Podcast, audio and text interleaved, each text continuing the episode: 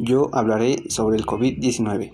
El COVID-19 es la enfermedad infecciosa causada por el coronavirus que se ha descubierto más recientemente.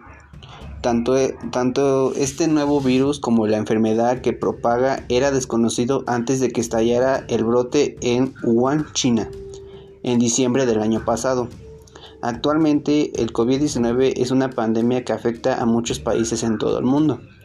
Los principales síntomas son fiebre, tos seca, cansancio, dolor de cabeza, diarrea, entre otros.